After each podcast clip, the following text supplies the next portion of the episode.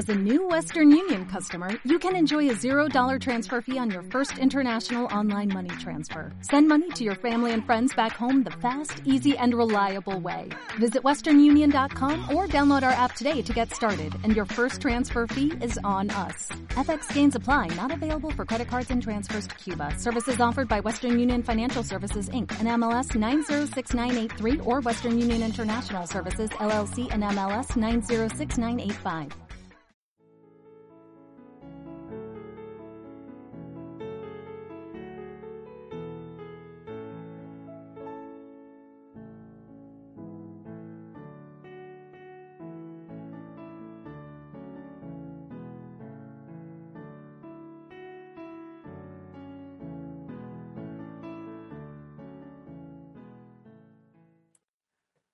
Hola a todos y bienvenidos una vez más a la clase de Cristología en el Campus 415.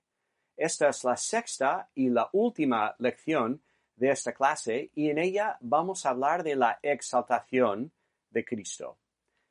Pues, ¿qué es esto de la exaltación de Cristo? ¿Has oído hablar de los estados de Cristo alguna vez? En, en la teología sistemática se suele hablar de la obra de Jesucristo según dos estados, su humillación y su exaltación. Entonces, eh, puedes encontrar en libros de teología sistemática, como por ejemplo el libro de, de Louis Berkhoff, cuando, cuando, él explica la obra de, Jesucristo, um, la explica según estos dos estados. Primero la humillación y después la exaltación. Y esta manera de organizar el discurso es interesante porque nos permite contemplar la obra de Jesús de una manera cronológica. Se humilla y luego es exaltado. Em, el lenguaje de humillación y exaltación se encuentra en diferentes sitios en el Nuevo Testamento, sobre todo en Filipenses 2, donde Pablo dice que Jesús tomó forma de siervo hecho semejante a los hombres, y estando en la condición de hombre, se humilló a sí mismo, haciéndose obediente hasta la muerte y muerte de cruz. Por lo cual Dios también le exaltó hasta lo sumo, y le dio un nombre que es sobre todo nombre. Entonces aquí vemos que la, humillación de, Cristo aquí en este pasaje y, y en otros, la humillación incluye su encarnación, en un mundo pecaminoso. Su vida de obediencia y sufrimiento, o sea, sufre a lo largo de su vida, este sufrimiento ah, se culmina en la cruz, ahí muere y luego es enterrado. Ah, todo esto es la, fase de humillación, digamos, de su obra. Luego viene su exaltación. Jesús es resucitado, asciende al cielo, ahí eh, tiene su sesión y también ah, se habla de su retorno, de su segunda venida. Así que en esta lección vamos a hablar de eh, estos últimos aspectos de la obra de Jesús, de su resurrección, su ascensión, su sesión y su retorno. Bueno, entonces, empecemos hablando ah, acerca de la resurrección.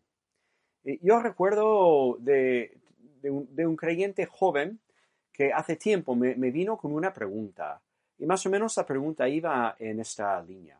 Pues ya que Jesús ha muerto, ah, no ha cumplido ya el sacrificio por nuestros pecados. O sea, ¿qué más da entonces si se queda en la tumba? Ya ha muerto, ya se ha sacrificado. ¿Esto no sería suficiente para nuestra salvación? Esa pregunta es, interesante porque nos obliga a pensar acerca de la importancia de la resurrección. Y creo que esto es bueno porque hablamos mucho de la cruz. Y así debe ser. Debemos ser gente conocida por predicar a Cristo y el crucificado. Sin duda, la cruz es eh, hecho, un hecho histórico sumamente importante. Pero hay otro hecho histórico también sumamente importante que es la resurrección. Porque la resurrección, en la resurrección, Cristo es vindicado y nuestra salvación es asegurada. Así que no es poca cosa la resurrección es sumamente importante. ¿Cómo sabemos de la resurrección? Dado que muchos hoy en día dudan acerca de la historicidad y la veracidad de la resurrección, yo creo que vale la pena que hablemos um, un poco acerca de su historicidad antes de entrar en el significado de la resurrección. Pues en primer lugar, debemos reconocer que la resurrección eh, no es una doctrina o una realidad a la cual llegamos por la especulación teológica. No, es una doctrina que se basa en la revelación divina. Se basa en la revelación sobre todo del Nuevo Testamento. Eh, y el Nuevo Testamento pues presenta muchas evidencias acerca de la resurrección. Leemos en los cuatro evangelios, al final de los cuatro leemos acerca de la resurrección de Jesucristo. Y luego pasamos al libro de Hechos. Y también en Hechos eh, los apóstoles predicaban a Jesús resucitado y confiaban en el Jesús resucitado. Como Pedro dice en Hechos 2.32. A este Jesús resucitó Dios, de lo cual todos nosotros somos testigos. Y, vemos un discurso así a lo largo de, de Hechos afirmando la resurrección de Jesucristo. Y después llegamos a las epístolas del Nuevo Testamento y también se afirma la resurrección, se toma por sentado la, resurrección. Y tenemos incluso un capítulo entero, 1 Corintios 15, que se dedica a la resurrección, su importancia y su aplicación para nuestras vidas. Así que nuestra fe en la resurrección descansa fundamentalmente en la Biblia, concretamente en la revelación del Nuevo Testamento, ¿vale? Descansa en la Biblia, porque la Biblia es la palabra inspirada por Dios, es 100% verídica y eh, ahí es, realmente el único fundamento inamovible de, de nuestra fe. Entonces, ¿Por qué creemos en la resurrección? Porque la Biblia la enseña. Eso es crucial. Pero también, también, y esto es de esperar, si, si es un hecho histórico, pues deberíamos incluso esperar encontrar apoyo histórico fuera de la Biblia para la resurrección. Y así es el caso. Realmente existe un argumento histórico que apoya estas evidencias bíblicas eh, un argumento histórico que es muy interesante. Y este argumento es eh, el siguiente. Vamos a formularlo como, como una pregunta. La pregunta es esta. ¿Cómo explicamos el nacimiento, el establecimiento y el rápido crecimiento de la iglesia en Jerusalén si la tumba no se quedó vacía? ¿Cómo lo explicamos? ¿Cómo explicamos esta iglesia que nace, se establece y crece, si Jesús todavía está en la tumba, ¿cómo pudo haber pasado esto? Piénsalo un poco. Hubo muchísima oposición a la predicación del Evangelio en Jerusalén después de la muerte de Cristo. Muchísimo. Los judíos resistieron, los romanos también. ¿Cuán fácil hubiera sido para un judío llevar a, uno que, está considerando hacerse cristiano, ¿vale? Llevarle a la tumba y mostrarle que la tumba está cerrada y Jesús está dentro todavía. Imagínate. O sea, eh, la iglesia no hubiera ni, ni empezado si la tumba se hubiera quedado ahí con Jesús dentro. Claro, entonces, ¿cómo explicamos la existencia, el crecimiento, el establecimiento de esta iglesia? La única explicación histórica es la tumba vacía. Cristo ahí no estuvo. Por lo tanto, no se pudo frenar la predicación del Evangelio en Jerusalén. Entonces, resulta, históricamente hablando, resulta muy difícil negar la tumba vacía. Entonces, eh, dado este hecho, se ha intentado dar explicaciones alternativas, ¿vale? Tomando por sentado que la tumba se quedó vacía, se ha intentado dar explicaciones naturalistas explicaciones no milagrosas que explicarían, justificarían esta tumba vacía. Y hay tres teorías principales que, se han intentado difundir de, eh, de este índole. Por ejemplo, la teoría de la conspiración. La teoría de la conspiración. Esa teoría dice que los discípulos, tras la muerte de Jesús, eh, robaron el cuerpo de Jesús y, luego fueron por ahí predicando que Jesús se había resucitado, ¿vale? Se, se, conspiraron para robar su cuerpo y luego predicar una mentira, ¿vale? Esa teoría es muy antigua, incluso la encontramos en la Biblia. Al final de Mateo, Mateo 28, vemos que algunos líderes judíos, al ver que la tumba se había quedado vacía, intentaron difundir esa, esta mentira. Eh, dijeron a los soldados, oye, eh, dile a la gente que los discípulos vinieron y robaron el cuerpo, ¿vale? Pero claro, esa teoría, la verdad es que tiene muchos problemas. Por ejemplo, ¿de dónde cobraron los discípulos la, valentía de atacar a estos soldados y robar el cuerpo de Jesús? Los discípulos, tal como los vemos en los evangelios, estaban más bien muy desanimados, muy confundidos después, después de la muerte de Jesús. No estaban en condiciones como para tres días después eh, entrar y robar su cuerpo y predicar esta mentira. ¿no? O hablando, es un, segundo problema que está relacionado, eh, que vamos a creer que los discípulos eh, pudiesen vencer a los soldados romanos que estaban ahí guardando la, tumba. Los discípulos no estaban ni organizados, ni armados, ni, ni entrenados como para vencer soldados romanos y luego remover la piedra y sacar de ahí el cuerpo de Jesús. y, en tercer lugar, los, los discípulos entonces, tendríamos que creer que, que estuviesen dispuestos a predicar un mensaje que sabían que era una mentira, ¿sí? Predicar acerca de este Jesús resucitado, o sea, sabían que era una, mentira y estaban dispuestos casi todos a morir por esta mentira. Esa teoría de, de la conspiración no es verosímil. Entonces otros, pues queriendo eh, encontrar una, una, explicación naturalista no milagrosa para la, tumba vacía, eh, han intentado con lo que se llama la teoría del mareo. La teoría del mareo. Y según esa teoría, Jesús en la cruz no muere, sino que se marea. ¿Vale? Se marea de modo que cuando le llevan a la tumba, le dejan ahí dentro, tapan la tumba, le dejan ahí dentro que en el, en el frescor de la tumba se reaviva. Y, sale de la tumba, aparece a sus discípulos y luego desaparece. Y entonces esto explicaría la tumba vacía y la, resurrección de Jesús.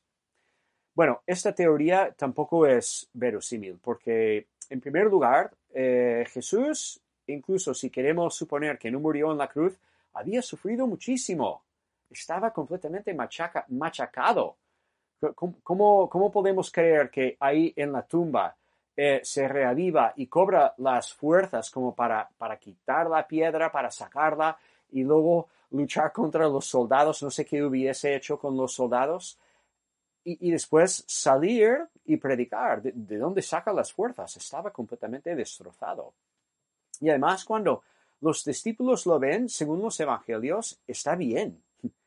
Eh, le ven bien, pero, pero acaba de casi morir y acaba de estar encerrado en una tumba. ¿Cómo le van a ver bien? ¿No? Eso no, no tiene sentido. Y después tampoco tiene sentido, a, ver, en principio, en hechos, asciende, desaparece. ¿Qué, qué, vamos a decir? ¿Que, ¿Que, se fue, se escondió en algún lugar, que huyó a no sé dónde? Esa teoría, pues, realmente tampoco es verosímil. Y una tercera teoría para explicar la, la tumba vacía de manera naturalista es la teoría de la visión o de la alucinación. Y la idea detrás de esa teoría es que los discípulos no vieron a Jesús físicamente resucitado, sino que tuvieron visiones de él o alucinaciones, ¿no? Pero esa teoría tampoco aguanta, porque, a ver, ¿cómo vas a tener unas visiones y unas alucinaciones de, de una persona que no esperabas ver resucitada. O sea, los discípulos no esperaban este milagro, no, no, lo deseaban, entonces no, no, podemos, no debemos pensar que, que tuviesen visiones por el poder del pensamiento positivo o algo así. No, no. Y además, además, muchos, incluso a la vez, tuvieron la misma visión o la misma alucinación y esto, esto no, no, no se esto no, no tiene explicación. Así que las explicaciones naturalistas no, no dan la talla. Eh, realmente la evidencia nos empuja hacia la, la, aceptación de este hecho histórico, de la resurrección de Jesús y la tumba vacía. Pero la gente niega, niega este hecho.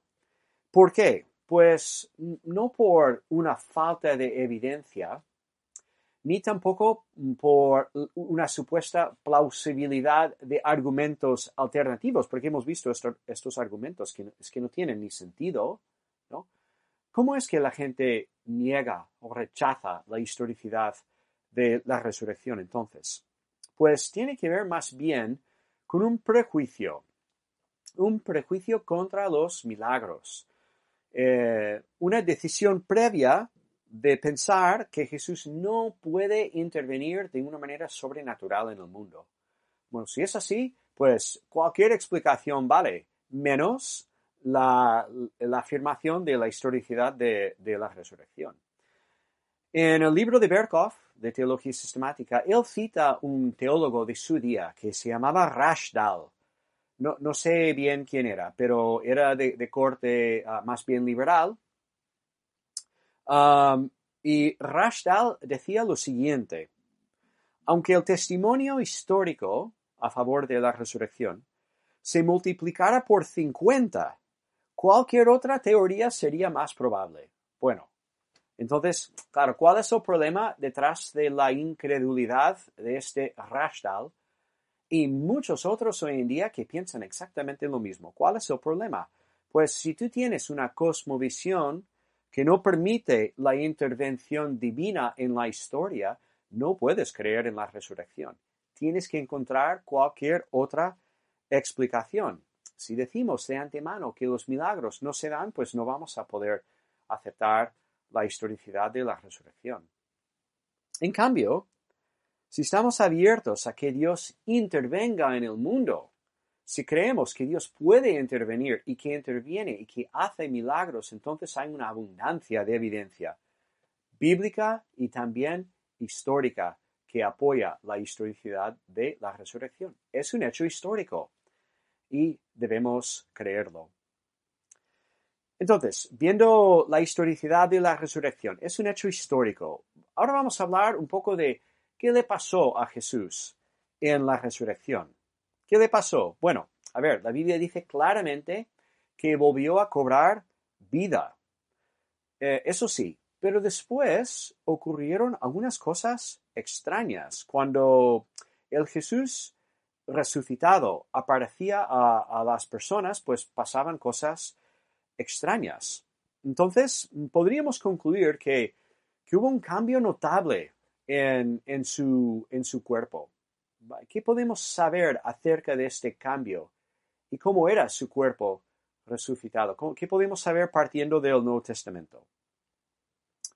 Vale, pues en primer lugar debemos reconocer que Jesús no es el primero de resucitarse en la Biblia. No es la primera resurrección. En el Antiguo Testamento hay por lo menos tres, y los tres se relacionan con los ministerios de Elías y Eliseo. Luego en el Nuevo Testamento hay unos cuantos más que se relacionan con el ministerio de Jesús, luego de Pablo y también de, Pedro. Em, entonces hay, más gente, Lázaro, por ejemplo, más gente resucitada. ¿Qué diferencia hay entre Lázaro y Jesús? Pues mira, em, podemos concluir que la resurrección de Jesús fue diferente. Fue diferente. ¿Por qué? Porque el Nuevo Testamento dice que Él es las primicias. Primera a Corintios 15, 20. Las primicias. De esto vamos a hablar un poco más en un minuto, pero eso se dice de la resurrección de Jesús. Su resurrección es las primicias.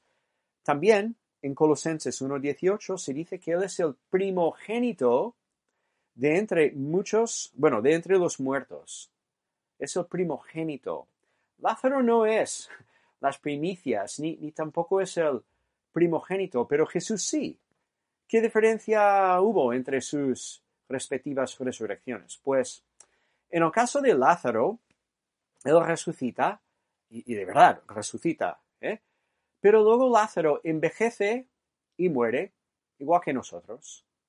Ah, ¿Cómo lo sabemos? Bueno, porque Lázaro no está aquí con nosotros hoy en día, y la Biblia tampoco registra ninguna ascensión o nada especial en cuanto a Lázaro. Resucita y luego no sabemos ah, qué pasó con él. Tomamos por sentado que murió como todas las demás personas normales.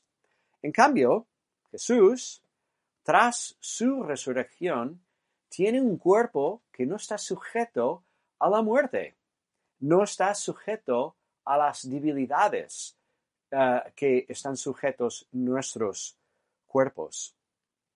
Realmente hay unas diferencias importantes entre estos cuerpos resucitados temporalmente, Lázaro, y el cuerpo resucitado de Jesús.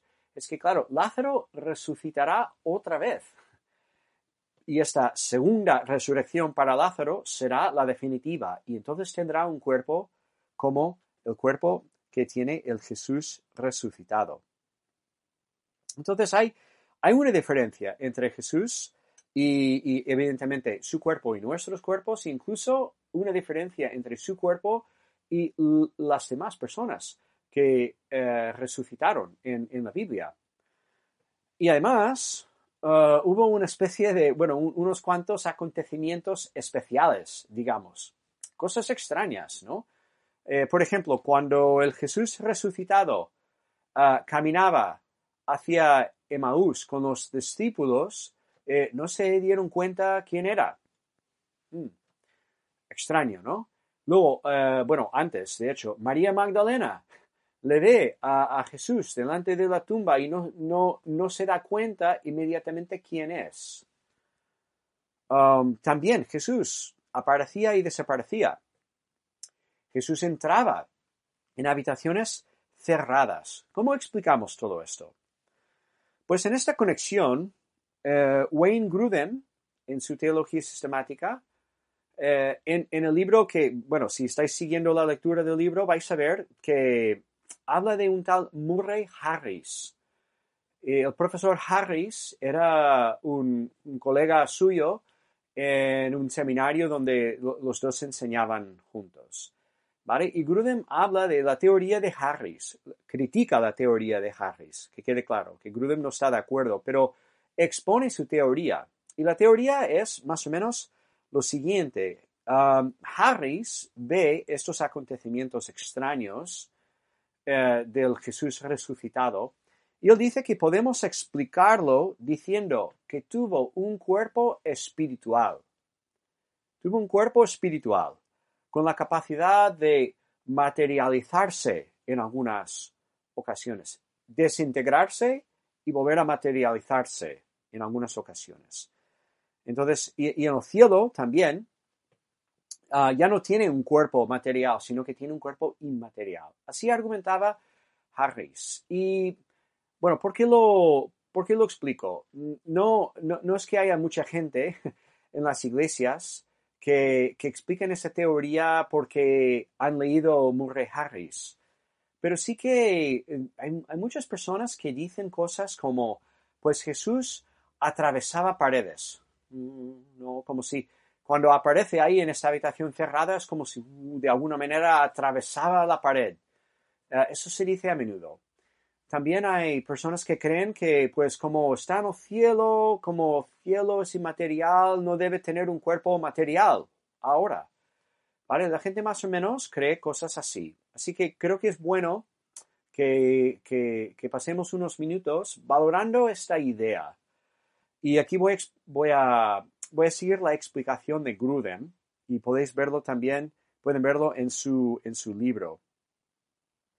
Bueno, entonces, ¿cómo explicamos estas cosas extrañas que ocurrieron en las apariencias, digamos, post-resurrección de Jesús. Pues si miramos un poco el contexto de cada uno de, estos acontecimientos, vemos que hay factores que, explican, que hay explicaciones, ¿no? Sin, sin, mm, ah, ah, sin, sin utilizar esta idea de un cuerpo inmaterial o un cuerpo espiritual que se materializa a veces. Eh, por ejemplo, cuando está caminando hacia Emaús con sus discípulos, los discípulos no se dan cuenta que están hablando con Jesús hasta más tarde. Pero Lucas mismo dice que sus ojos fueron velados. Entonces, por eso no, no, se dieron cuenta que era Jesús. O en la mañana de su resurrección, cuando María Magdalena se topa con él, no, se da cuenta, no se da cuenta inmediatamente que es Jesús. Bueno, porque, a ver, el texto dice que estaba aún oscuro, ¿vale? Y además, claro, ella no esperaba verle a Jesús, y, sobre todo un Jesús bien. o sea, la última versión de Jesús que había visto, Jesús estaba en la cruz sufriendo, estaba machacado, estaba fatal. Quizás le pasó algo parecido, pero al revés a lo que me pasa a mí. Yo con mis 50 años, a veces, a veces me encuentro con personas que no he visto en décadas. No sé, a un colega del instituto que, y, y no sé ni quién es. Me sabe mal, pero claro, se produce una transformación y no reconozco, aunque sea es la misma persona. Pues lo mismo quizás con Jesús, pero al revés. La última vez que María Magdalena le vio estaba muy mal y ahora está resucitado, ahora está muy bien. Por eso le cuesta a María Magdalena reconocer que está hablando con Jesús. Y además cuando eh, Jesús entra en habitaciones cerradas, la Biblia no dice que atravesaba paredes. No, no, no, habla así. Em, es más probable que las puertas estaban cerradas, pero que las puertas ah, se le abrieron de manera milagrosa. Yo no digo que no hubiera ningún milagro, pero no creo que el milagro se trataba de Jesús pasa por la pared, sino que se, le abrieron las puertas sin la llave o sin que alguien fuera a abrir con la llave. Eh, es, es, lo que pasa también en Hechos, cuando Pedro está en, la prisión, Hechos 12, por ejemplo, y, el ángel que le, que le libera le acompaña y la puerta de la cárcel, dice el texto, Hechos 12, 10, se les abrió por sí misma. Un milagro. Pues yo creo que es más verosímil pensar que las puertas de estas habitaciones cerradas se, se le abrieron a Jesús y él ahí entró. También es, verdad que Jesús aparece, desaparece, desaparece, sobre todo esto nos extraña. Pero bueno, ¿quién más desaparece en la Biblia? También en Hechos, Felipe, después de bautizar el eunuco, desaparece. Pero eso no significa que Felipe tenga un cuerpo espiritual. Tiene un cuerpo normal, pero por milagro el Señor le lleva. La Iglesia en su mayor parte siempre ha creído que Jesús tuvo un cuerpo físico tras la resurrección. ¿Por qué? Bueno, porque es la lectura más natural de, la Biblia. Esto, la, lectura natural de la Biblia nos lleva a esta conclusión. Nos da a entender que los apóstoles pensaban que Jesús tenía un cuerpo físico, no un cuerpo espiritual. Y es verdad que que hubo diferencias, ¿eh? no, no digo que no, entre el cuerpo resucitado de Jesús y el que tenía antes, ¿vale? Porque ahora el cuerpo que tiene, pues es capaz de vivir para siempre, eh, pero no debemos concluir que hubiera, que hubo tanta diferencia. Aún tiene un cuerpo físico, tangible y reconocible. Jesús aún tiene un cuerpo físico, tangible y reconocible. Jesús mismo dijo que no fue ningún espíritu. Dijo, no, no, es que tengo carne y hueso. Un espíritu no tiene carne y hueso como, como tengo yo. Eh, tenía un, cuerpo, se le podía tocar, él comía y, y, se le podía confundir por una persona normal y corriente. Fíjate las similitudes entre su cuerpo resucitado y su cuerpo anterior. Entonces, vamos a concluir eh, diciendo que que hubo una transformación importante en el cuerpo de Jesús por medio de su resurrección, sin duda, pero hubo una transformación también con cierta continuidad. sigue, eh, su cuerpo sigue siendo físico, tangible, reconocible, incluso estando en el cielo, porque cuando Él asciende al cielo, eh, le ven ascendiendo y la Biblia no dice que luego su cuerpo fuera alterado y, que perdiera sus características físicas. No, es más, de hecho, él asciende y están ahí los discípulos y aparecen dos hombres vestidos en blanco y les hablan a los discípulos y dicen, volverá de la misma manera que, que, que acabas de verle marchar. O sea, volverá también con su cuerpo humano. Bien, entonces, la resurrección de Cristo, ¿qué importancia tiene esta resurrección de Cristo? ¿Qué dirías tú a este creyente joven, nuevo en la fe, que te pregunta, eh, ¿por qué tiene que resucitar? ¿No es suficiente con que muera en la cruz? ¿No es suficiente? ¿Cómo contestarías? Pues mira, yo ahora quiero mencionar solamente tres implicaciones de, la resurrección de Cristo, que son aplicaciones, que son, bueno, eh, importancia de la, de la resurrección, habla de la importancia de la resurrección para nuestras vidas. En primer lugar, la resurrección de Cristo asegura nuestra justificación. Asegura nuestra justificación. Romanos 4:25 dice lo siguiente. Jesús fue entregado por nuestras transgresiones y resucitado para nuestra justificación. Es que la resurrección declara públicamente la aprobación del Padre acerca de su Hijo. La resurrección confirma que la obra de Cristo cumple toda justicia en nuestro lugar. Es, que su resurrección asegura nuestra justificación. Si no resucita, pues no podemos proclamar este mensaje de justificación por la fe sola. ¿Por qué? Porque hace falta que el Padre apruebe la obra de su Hijo, que acepte la obra de su Hijo y muestra esa aprobación en la resurrección de Jesús. Entonces fue resucitado para nuestra justificación. También podemos decir que fue resucitado para nuestra regeneración y nuestra santificación.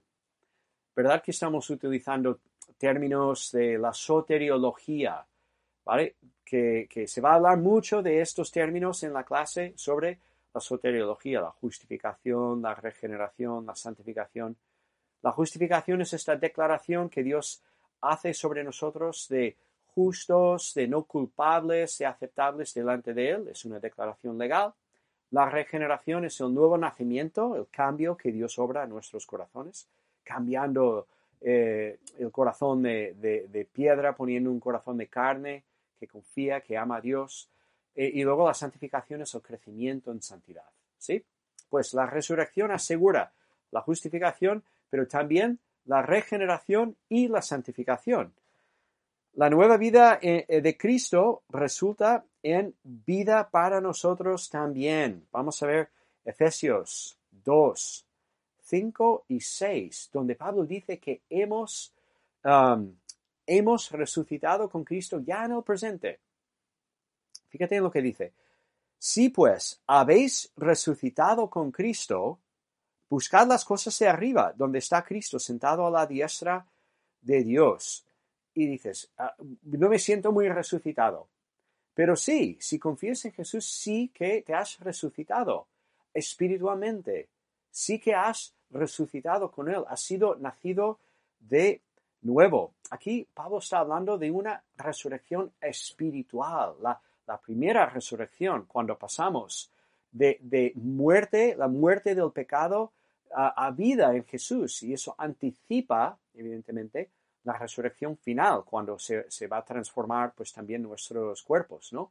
La totalidad de quienes somos. Pero todos los que confiamos en Jesús gracias a su resurrección, también hemos sido resucitados espiritualmente. Hemos experimentado el nuevo nacimiento. Pablo, también dice, además, que reside en nosotros el poder de su fuerza, la cual operó en Cristo, resucitándole de los muertos y sentándole a su diestra en los lugares celestiales. Efesios 1, 19-20. Y eso significa que el poder de la resurrección, el poder de Dios que resucitó a Cristo, reside también en nosotros para obrar santidad en nuestras vidas. Claro, sin la resurrección, podríamos estar seguros del poder de Dios en nuestras vidas para transformarnos. A ver, si Dios no fue capaz de resucitar a Cristo, ¿cómo puedo yo estar seguro que será capaz de cambiarme a mí? No, más bien el hecho de, la resurrección, este hecho histórico, asegura eh, el, el, hecho actual ahora de que el Espíritu Santo reside en nosotros poderosamente para cambiarnos, para transformarnos, para santificarnos. Y por último, la resurrección de Cristo asegura nuestra resurrección. Vale, esto se ve en varios sitios, pero sobre todo en 1 Corintios 15, pasaje que ya hemos mencionado. Todo capítulo de 1 Corintios 15 es interesante, pero tal vez lo que más nos llama la atención eh, en esta conexión es el lenguaje de primicias. Primicias. Cristo en su resurrección es primicias. ¿Qué quiere decir esto? Pues eh, primicias es un término agrícola que los agricultores cuando iban al mercado con una muestra de su cosecha, que no podían llevarlo todo, sino que llevaban muestras a, la gente para vender sus cosechas. Y las muestras eran las primicias. Y, esas muestras permitían a los compradores ver cómo sería lo demás. Era como una garantía de que esa, esa cosecha es buena, Fíjate que esta cosecha es buena porque te traigo una muestra, las primicias. Pues de la misma manera, la resurrección de Jesús son las muestras. Fíjate que esta cosecha es buena. Cristo resucita y vive para siempre, lo cual significa que nosotros también, la cosecha, seremos resucitados y viviremos para siempre. Su resurrección es una garantía de la nuestra. Y eso es sumamente importante en la práctica de nuestras vidas. Porque si no hay resurrección, comamos, bebamos porque mañana moriremos. Eh, así vive mucha gente, mucha gente en este mundo, porque no cree que haya nada más después de esta vida. Claro, si no, si, si no hay resurrección, mejor que comamos y bebamos, porque mañana moriremos. Y, todo, y da igual, ¿qué más da? Da igual. Pero nuestras vidas no deben determinarse por valores en el presente, sino por valores, si, me permiten la, expresión, escatológicos, ¿vale? Valores futuros. Em, entonces, eh, pensamos en la consumación. Y así piensa Pablo. Dice que al final de este capítulo de 1 Corintios 15, al final dice, como si hay resurrección, como la resurrección es una realidad, debemos estar firmes y constantes, dice, creciendo en la obra del Señor siempre, sabiendo que vuestro trabajo en el Señor no es en vano. 1 Corintios 15, 58. Así eh, concluye este capítulo sobre la resurrección Pablo. Este es su punto principal. Sabemos que nuestra obra en el Señor no es en vano. ¿Por qué? Porque después hay vida de resurrección. Entonces lo que hacemos ahora tiene consecuencias eternas. Lo que hacemos en el servicio del Señor ahora eh, dará fruto para siempre en la vida eterna, la vida de la resurrección. Y de esta manera, ¿eh?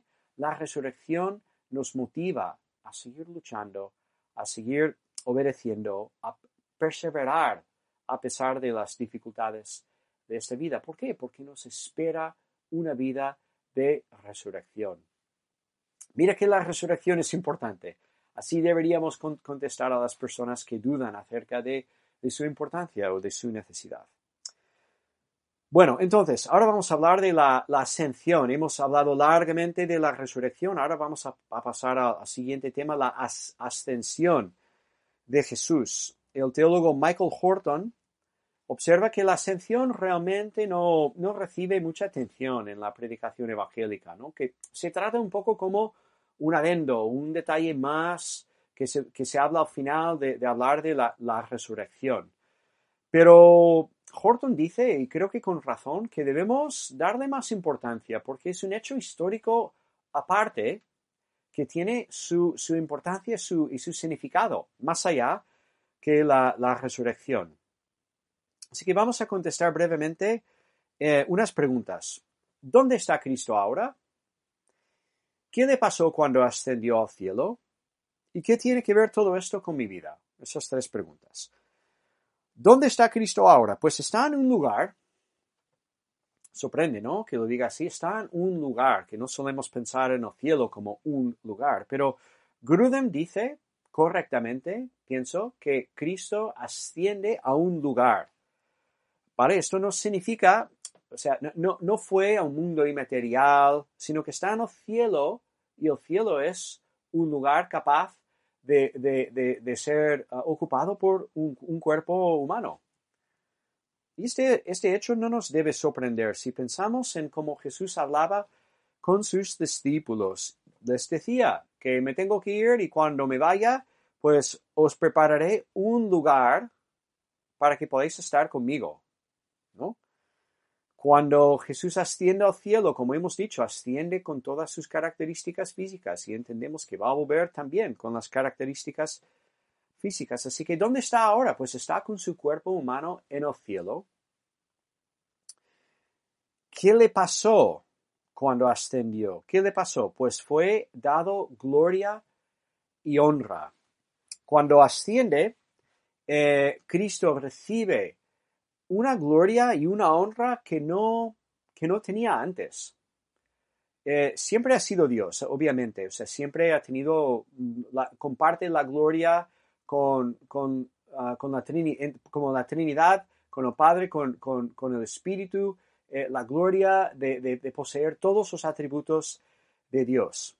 Pero en su ascensión es glorificado ahora como Dios hombre como el Redentor, como el segundo Adán que ha cumplido toda justicia en el lugar de su pueblo. Es mayor gloria y honra. Eso es lo que recibe cuando asciende al cielo. Y en tercer lugar, ¿qué importa todo esto para mi vida? Esto suena muy bien, muy bonito y tal, pero eh, ¿qué, ¿qué importancia práctica tiene? Pues por un lado, es un poco como la resurrección, que si la resurrección de Cristo prefigura la nuestra, su ascensión también prefigura la nuestra. Dice Juan 17, 24. Padre, aquellos que me has dado, quiero que donde yo estoy, también ellos estén conmigo, para que vean mi gloria que me has dado, porque me has amado desde antes de la fundación del mundo donde Él ha ido, nosotros también iremos. Y lo tenemos por seguro. Jesús lo dijo y Él ha cumplido. Dice, yo me iré. Y se fue. Y ahí está entonces preparando este lugar para nosotros. Y esto nos da, en segundo lugar, una seguridad. Em, el hecho de que el Padre le acepta a su Hijo en el cielo, esto mm, significa que Cristo cumple su promesa. Dijo, me iré os prepararé un lugar, pues el Padre le recibe en el cielo, podemos estar seguros, pero segurísimos, que ahí está Jesús preparando un lugar también para nosotros. Y esto nos debe dar mucha esperanza. Cobramos esperanza no solamente de la resurrección, sino también de la ascensión. Ahí está Cristo en el cielo, preparando un lugar para nosotros. Vale, entonces ahora hablamos de la sesión de Cristo. Cristo está en el cielo sentado a la diestra del Padre. Esto, o este hecho, se llama la sesión, la sesión de Cristo. Este término sesión se refiere al hecho de sentarse, viene del latín. Entonces, Cristo se sienta y es, es así que eh, un tribunal, incluso un tribunal humano, está en sesión cuando el juez se sienta. Entonces es cuando empieza, ¿vale? Eso significa que cuando Jesús se sienta, eh, empieza la sesión. Ahora está sentado y ahora está gobernando eh, desde el cielo. Disfruta del favor del Padre, del, del gozo de estar en la presencia del Padre y también de autoridad, estando ahí sentado a su diestra. Entonces, esa, la sesión, el hecho de sentarse a la diestra del Padre tiene eh, una importancia simbólica, indica algunas realidades, como por ejemplo, en primer lugar, su obra mm, sacrificial es completa. Hebreos 1.3 dice, habiendo efectuado la purificación de nuestros pecados, o sea, habiendo cumplido con esta misión de purificarnos de los pecados, por medio de sí mismo se sentó a la diestra de la majestad en las alturas. Está sentado porque su obra de sacrificio ya es completa. O sea, ya ha conseguido, ah, ya ha efectuado la purificación de nuestros pecados. Por lo tanto, se sienta, está en sesión. Entonces ya, al verle en sesión, sabemos que el otro ya se ha terminado. Aleluya, el sacrificio de Cristo ha sido terminado, aceptado por el Padre. También la sesión habla de autoridad. Es una indicación de autoridad. En Efesios 1, este texto que ya hemos leído um, acerca de la resurrección de Cristo, eh, dice que nosotros estamos sentados a, la diestra de Dios, ¿vale? Con, con Cristo, en los lugares celestiales, sobre todo principado y autoridad y poder y señorío y sobre todo nombre que se nombra no solo en este siglo, sino también en el venidero. Eso significa que Cristo ha recibido autoridad. Y una autoridad que antes incluso podríamos decir que no tenía, porque ahora gobierna como el, rey en la línea de David, el rey davídico, y también el guerrero, el guerrero que ha vencido a, sus enemigos y los enemigos del pueblo. Se sienta en el trono desde donde reina. ¿Vale? Entonces, ¿qué hace exactamente ahí sentado en el trono? Pues podríamos hablar de los tres oficios de, de Jesús, ¿verdad? Que hablamos de los oficios en una lección anterior. Desde el trono Él reina, ¿vale? Gobierna, obra en el mundo. ¿Cómo? Pues como profeta, Él, ah, por medio de su espíritu, sigue enseñando y guiando a la iglesia, ¿vale? Ah, en, toda la verdad. Como sacerdote intercede constantemente y asegura constantemente nuestro acceso al trono de la gracia.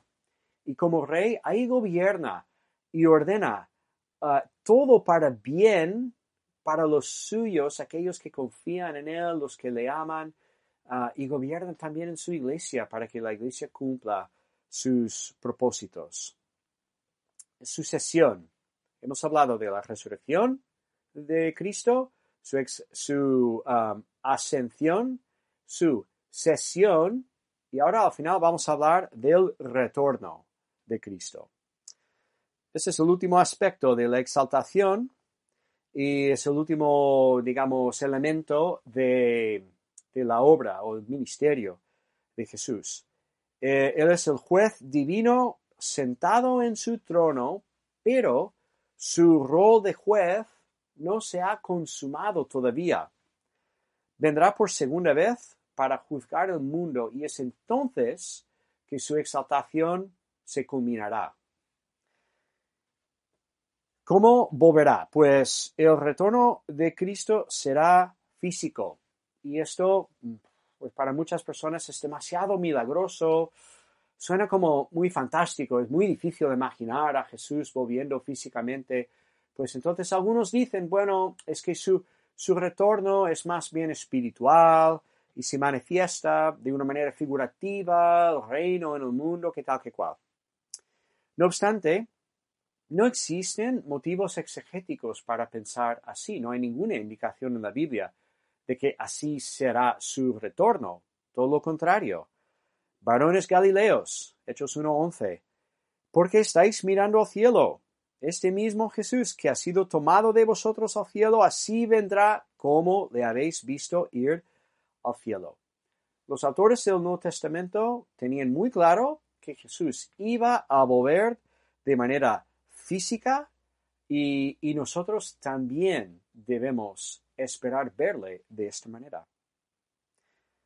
¿Qué importancia práctica tiene su retorno para nuestras vidas? Pues esta pregunta eh, quizás, a ver, mm, a veces no sabemos muy bien qué hacer con la segunda venida, porque para, algunos no, parece una doctrina muy práctica porque la venida es muy lejana y, y, como hemos dicho, pues igual es muy milagrosa, muy difícil de aplicar en nuestras vidas. Para otros, el problema con eh, el retorno de Jesús es que entonces habrá un juicio y si no lo entendemos bien, pues entonces pues, eh, podríamos pensar que al final las obras sí tienen un lugar en nuestra aceptación para con Dios. Tenemos que explicarlo bien en este sentido. Pero bueno, vamos a ver que realmente eh, el retorno de Cristo forma parte básica de la cosmovisión ah, cristiana. forma una parte básica de nuestra fe y, del Evangelio. Esto se ve, por ejemplo, en Primera Tesalonicenses. En Primera Tesalonicenses 1, leemos acerca de lo que la gente decía acerca de la fe de los tesalonicenses. Los tesalonicenses se habían convertido y otras personas estaban hablando de su fe. ¿Y qué decían? ¿Qué decían estas otras personas? Pues que los tesalonicenses se habían convertido de los ídolos a Dios. Es decir, dejaban atrás los ídolos y ahora seguían a Dios, el Dios vivo y verdadero, y esperar de los cielos a su Hijo, al cual resucitó de los muertos, a Jesús, quien nos libra de la, vida, la ira venidera. ¿Qué decía la fe? Perdona, la gente de la fe de los tesalonicenses. Pues que los tesalonicenses habían dejado atrás sus ídolos y ahora seguían a Dios. Y dices, vale, dices, esto es básico en la vida cristiana. Pues afirman las personas que hablan de los tesalonicenses una cosa más, y es que esperan al retorno de su Hijo desde los cielos. Resumiendo la fe de los tesalonicenses, dejan atrás sus ídolos, confían en Dios y esperan el retorno de su Hijo desde los cielos. Su fe tenía un, componente escatológico. Esperaban un hecho futuro, anhelaban este hecho futuro. Tanto era así que la gente cuando hablaba de ellos, hablaba de esto. La gente que te conoce hablaría así de tu fe, que estás esperando el retorno del Hijo de Dios de los cielos. Debería ser evidente por cómo hablamos y cómo vivimos que esperamos el retorno de Cristo. Entonces, e, el retorno de Cristo debería formar parte de nuestro entendimiento de la fe y del mundo y de la vida y de todo, de, nuestra cosmovisión. En segundo lugar, es una motivación para vivir la vida cristiana. También en 1 Tesalonicenses, 1 Tesalonicenses 3, 12 y 13, Pablo escribe lo siguiente. El Señor os haga crecer y abundar en amor unos para con otros y para con todos, como también lo hacemos nosotros para con vosotros, para que sean afirmados vuestros corazones irreprensibles en santidad delante de Dios nuestro Padre en la venida de nuestro Señor Jesucristo con todos sus santos. En este texto Pablo está orando por los tesalonicenses y pide que, que crezca su amor los unos para con otros, ¿vale? Es una, eh, una responsabilidad, una tarea básica de la vida cristiana, el amor los unos para con los otros. Y ahora también que sean irreprensibles en el día de la venida de Jesucristo. Claro, claro, Cristo vendrá. Y cuando venga, queremos escucharle decir, bien, buen servo y fiel. Eso es lo que queremos escuchar.